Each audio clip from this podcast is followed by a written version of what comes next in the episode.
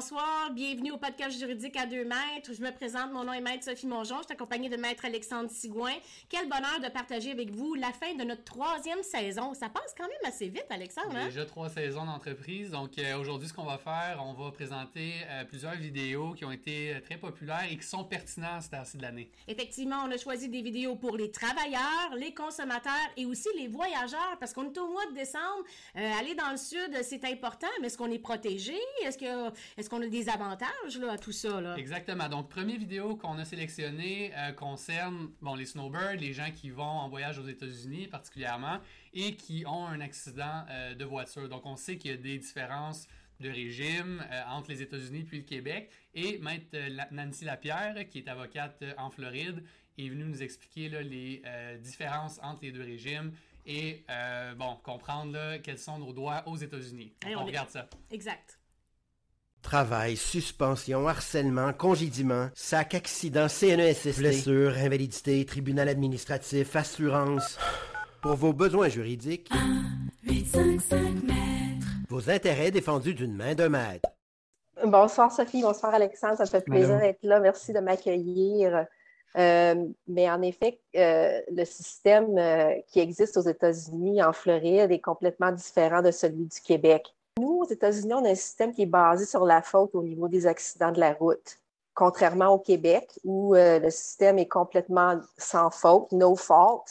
Alors, euh, on ne tient pas compte de qui euh, a causé l'accident au Québec. La Société de l'assurance automobile va indemniser tout le monde. En Floride, c'est pas comme ça.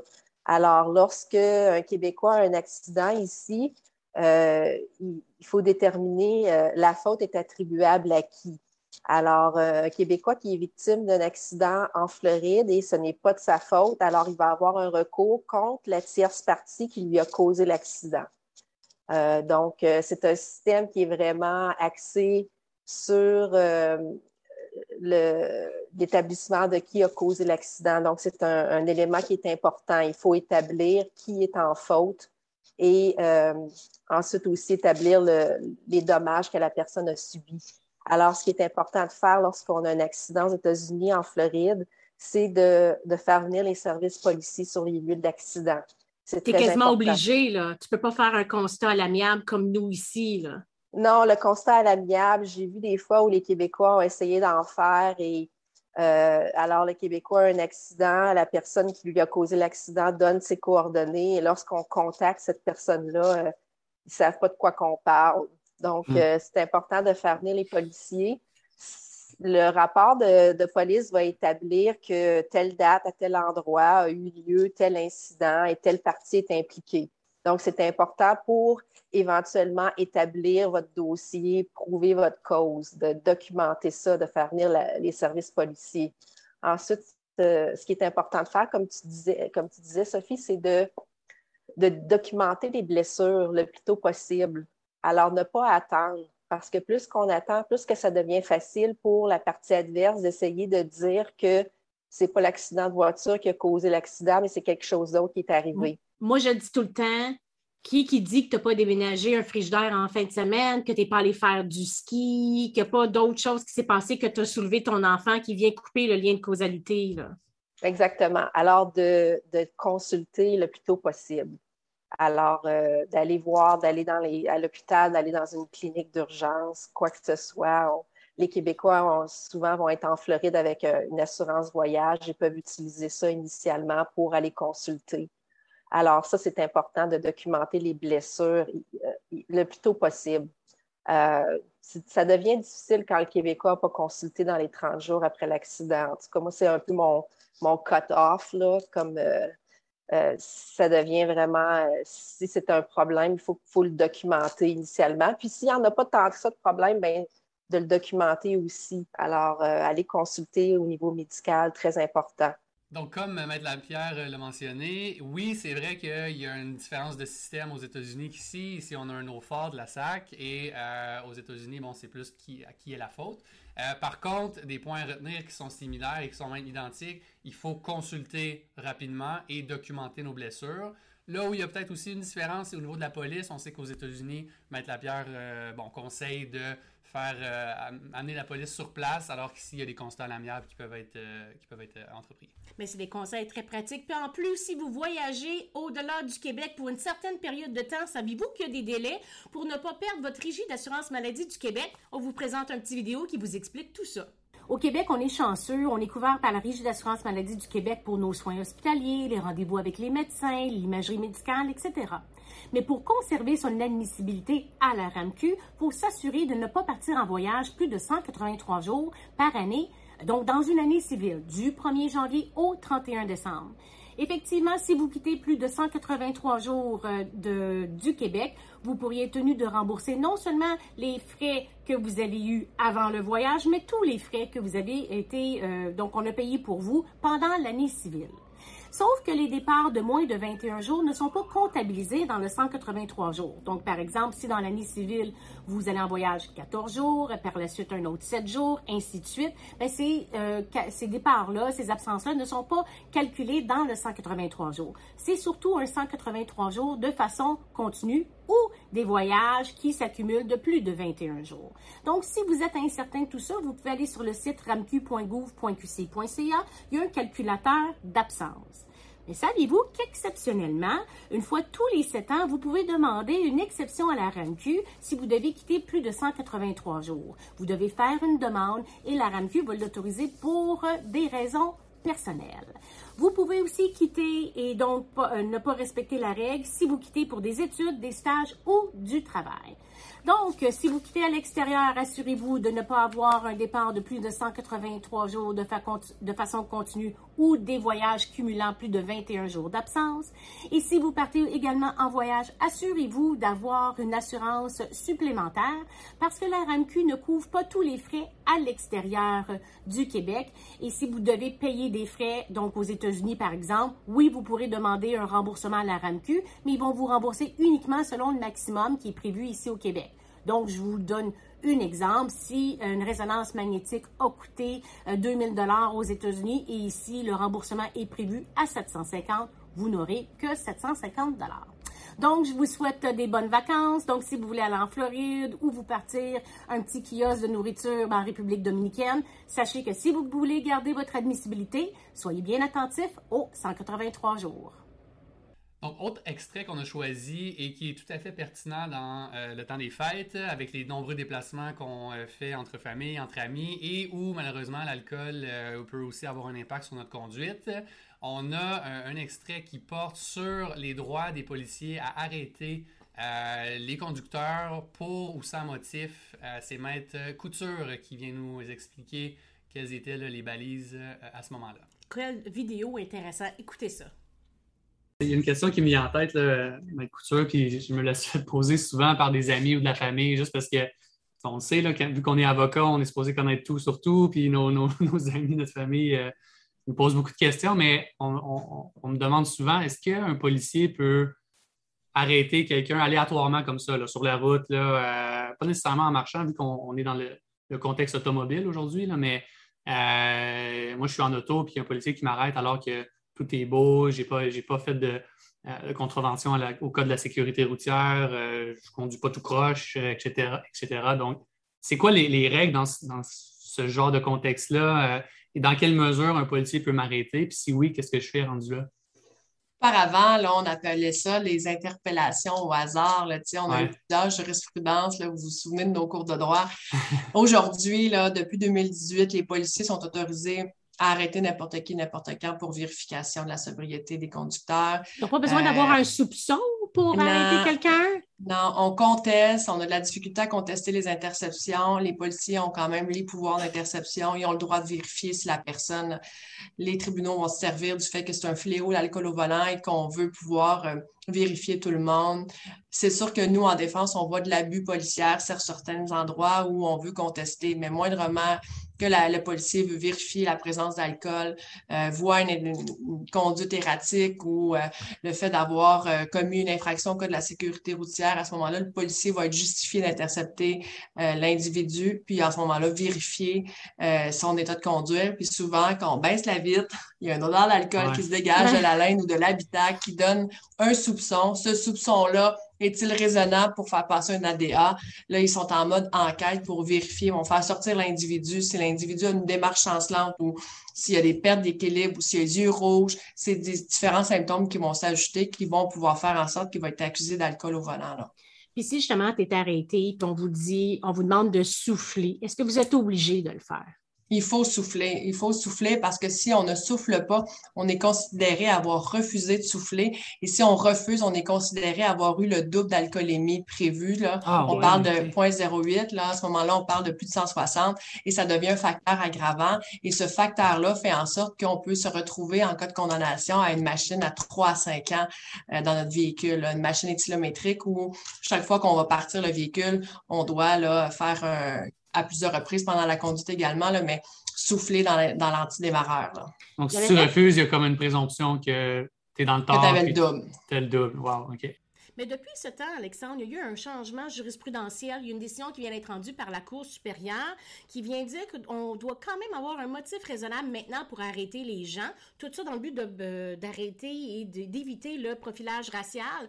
Donc, euh, l'histoire de, de, la décision qui a été rendue par la Cour supérieure, c'est un jeune étudiant qui est arrêté régulièrement sans motif raisonnable. On l'explique correctement dans la vidéo TikTok qu'on vous présente. Vous êtes plusieurs à me demander de vous expliquer dans des mots simples et clairs la décision qui a été rendue par la Cour supérieure cette semaine sous la plume du juge Hiergeau en ce qui concerne les interceptions routières sans motif réel.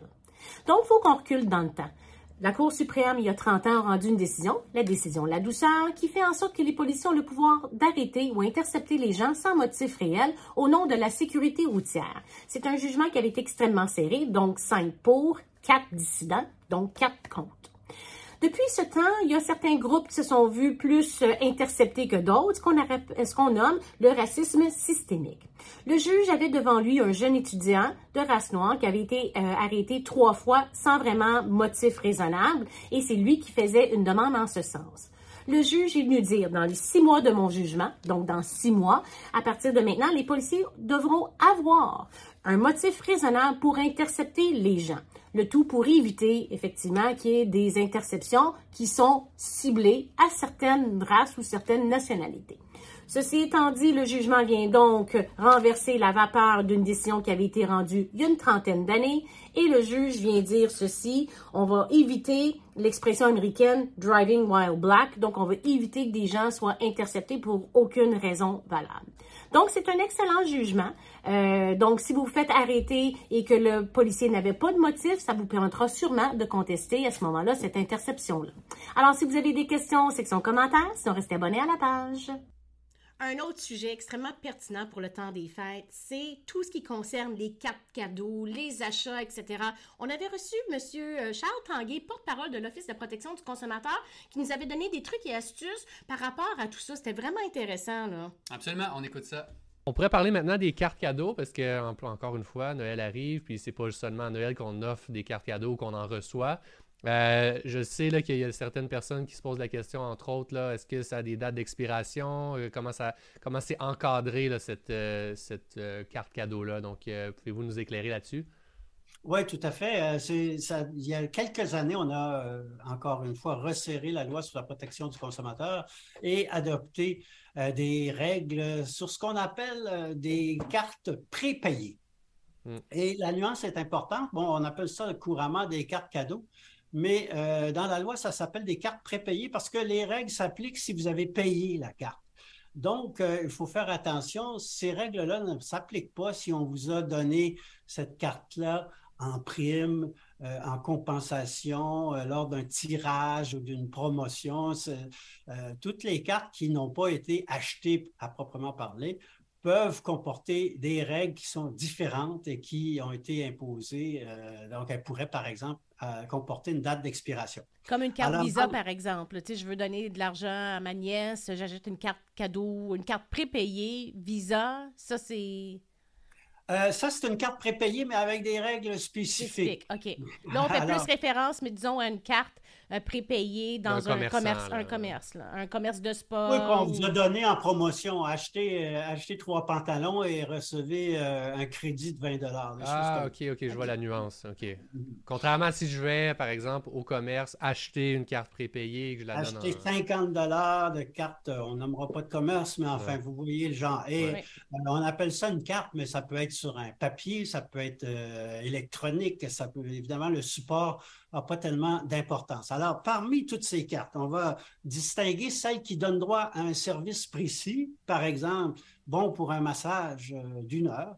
euh, ou un souper quatre étoiles euh, pour deux personnes, et celles qui ont une valeur monétaire, donc 50 dollars dans tel ou tel magasin. Euh, donc, la, valeur monétaire ne peut pas diminuer.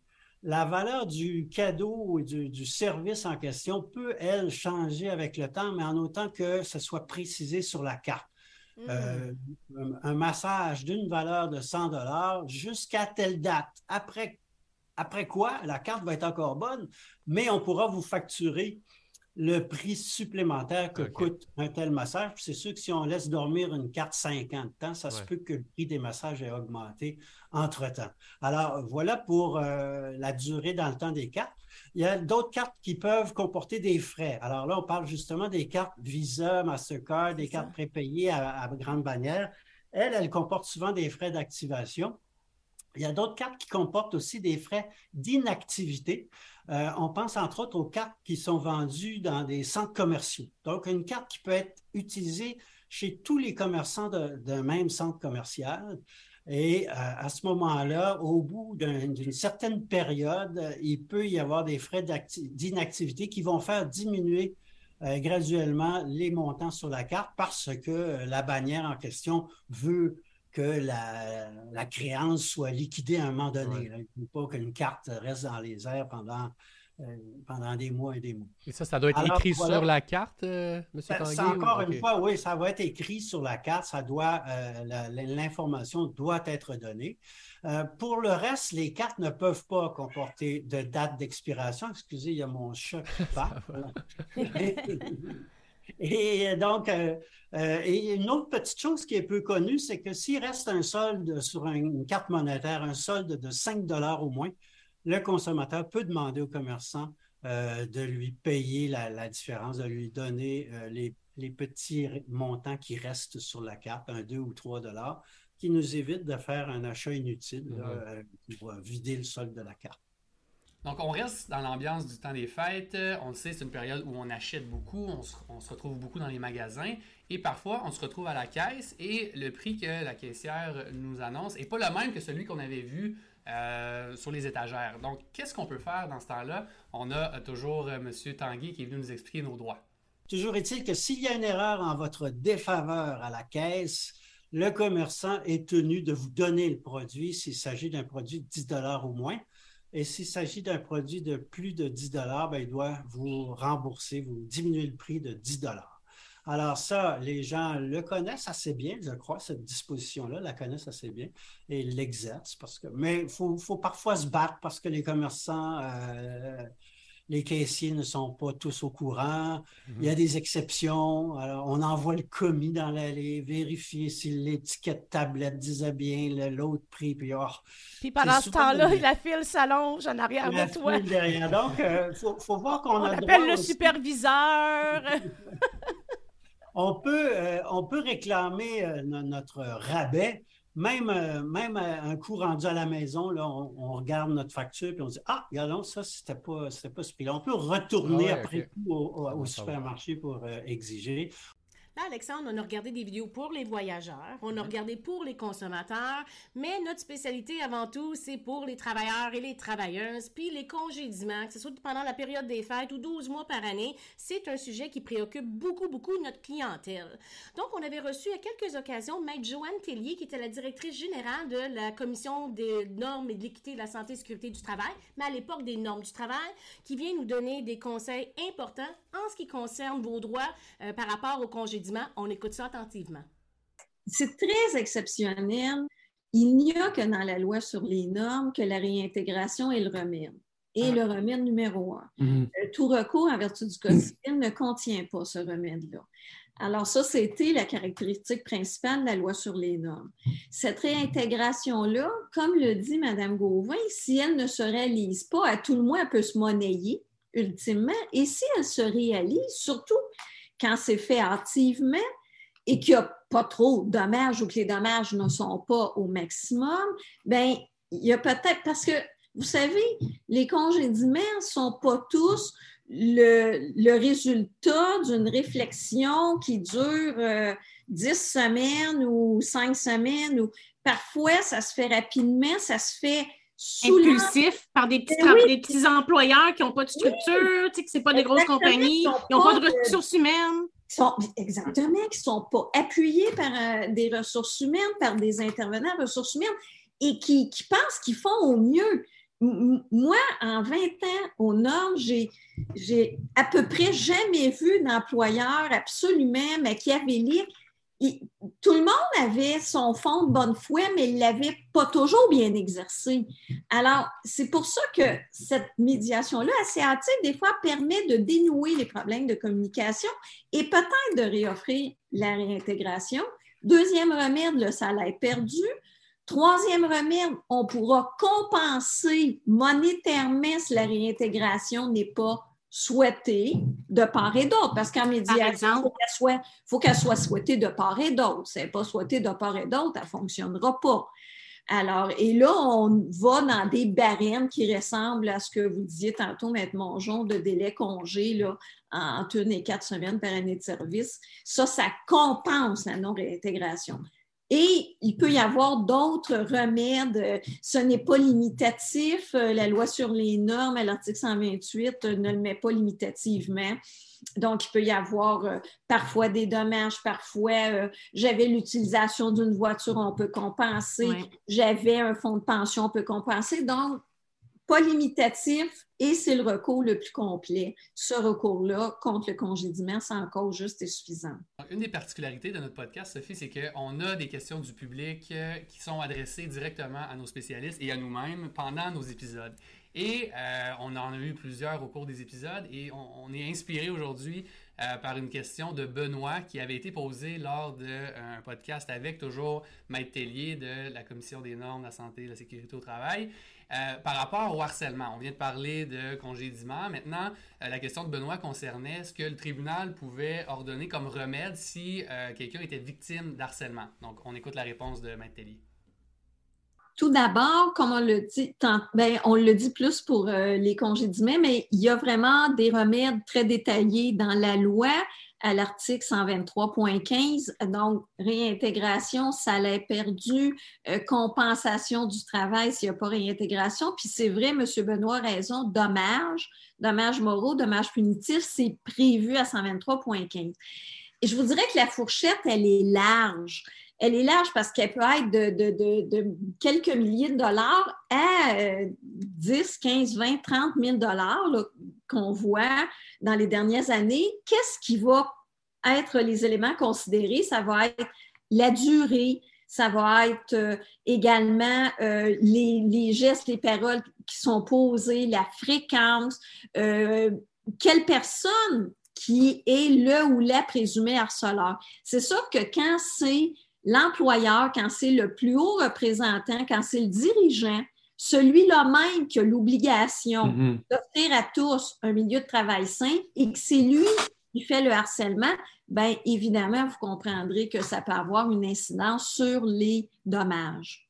Mais on parle euh, justement, là, en gros maximum de 30 000 Moi, j'ai quelqu'un qui est venu me voir qui me s'attendait à avoir un million de dollars. non, non, non, puis il n'y a, pas de 30 000, il n'y a pas de millions, mais bon, ça, là. on n'est pas aux États-Unis. C'est vrai, il faut, faut, faut, arrêter ça aussi de ce côté-là. Donc, Alexandre, quand on regarde ça, c'est intéressant d'apprendre qu'il y a des recours pour les congédiements, il y a des recours pour l'harcèlement, mais avec le temps, après plusieurs années, à représenter les travailleurs et les travailleuses, des fois, je trouve qu'il y a des motifs extrêmement douteux pour des congédiements. D'ailleurs, j'avais trouvé une décision qui était assez particulière pour une question de vol d'armoire. J'en avais fait un TikTok, alors je vous invite à le regarder. C'est quand même assez rigolo. J'ai mis la main sur une décision quand même intéressante, puis je voulais avoir votre avis là-dessus. Qu'est-ce que vous en pensez? Il s'agit d'un monsieur qui travaille pour une ville depuis au moins huit ans et un de ses travaux, c'est de vider euh, le garage municipal qui doit être détruit. À ce moment-là, il faut qu'il vide tout le garage, puis il est accompagné de d'autres collègues. Il voit une vieille, vieille armoire, fait que là, il demande à son contremaître, euh, écoute, qu'est-ce qu'on fait avec l'armoire? Puis le contremaître lui dit, faut que ça parte, tu peux partir avec. Donc, ce que le travailleur fait, c'est qu'il va la mettre de façon temporaire dans un autre garage municipal. Et puis, par la suite, quelques jours plus tard, il prend son propre camion, passe la guérite avec sa carte, se présente au fond du garage, ramasse la vieille armoire, le met dans son auto ben, avec la, la remorque qu'il avait et part tout doucement avec ça. La ville s'en rend compte et demande au superviseur Est-ce que tu as donné l'autorisation pour qu'il puisse partir avec la vieille armoire La réponse a été non. Donc, étant donné que la ville a considéré ça comme un vol, il a été congédié sur le champ.